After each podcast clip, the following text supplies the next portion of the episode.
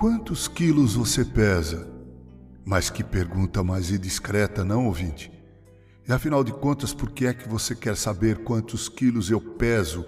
Será que você não tem coisas mais importantes para se preocupar? Bem, que você poderia dizer isso.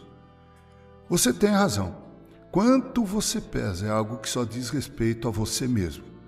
Com exceção dos mais magrinhos, aqueles que estão acima do peso normal evitam falar sobre essas coisas. Mas essa questão, que é título do nosso podcast, não tem diretamente nada a ver com a sua massa, ou melhor, com seu peso físico. O que queremos saber mesmo é quanto você pesa espiritualmente. Bem, deixe-me ilustrar essa questão com uma história escrita por Burroughs Jenkins. Abre aspas.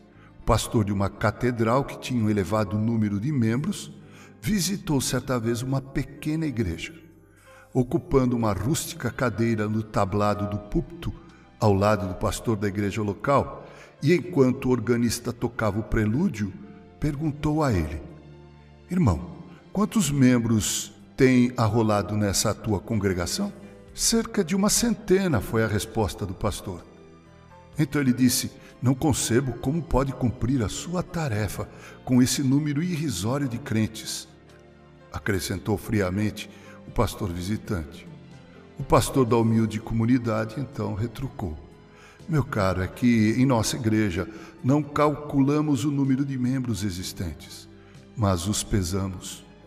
Se por um lado a massa física pode ser avaliada pelo simples uso de uma balança, já a massa, o peso espiritual, é algo mais difícil de ser avaliado, não é verdade? Mas há algumas coisas que indicam o quanto estamos pesando espiritualmente. Vejamos e façamos nossa pesagem. Você é aluno assíduo da escola bíblica dominical de tua igreja? Você tem atuado de forma eficiente no seu departamento? Você contribui fielmente, financeiramente, com tua igreja?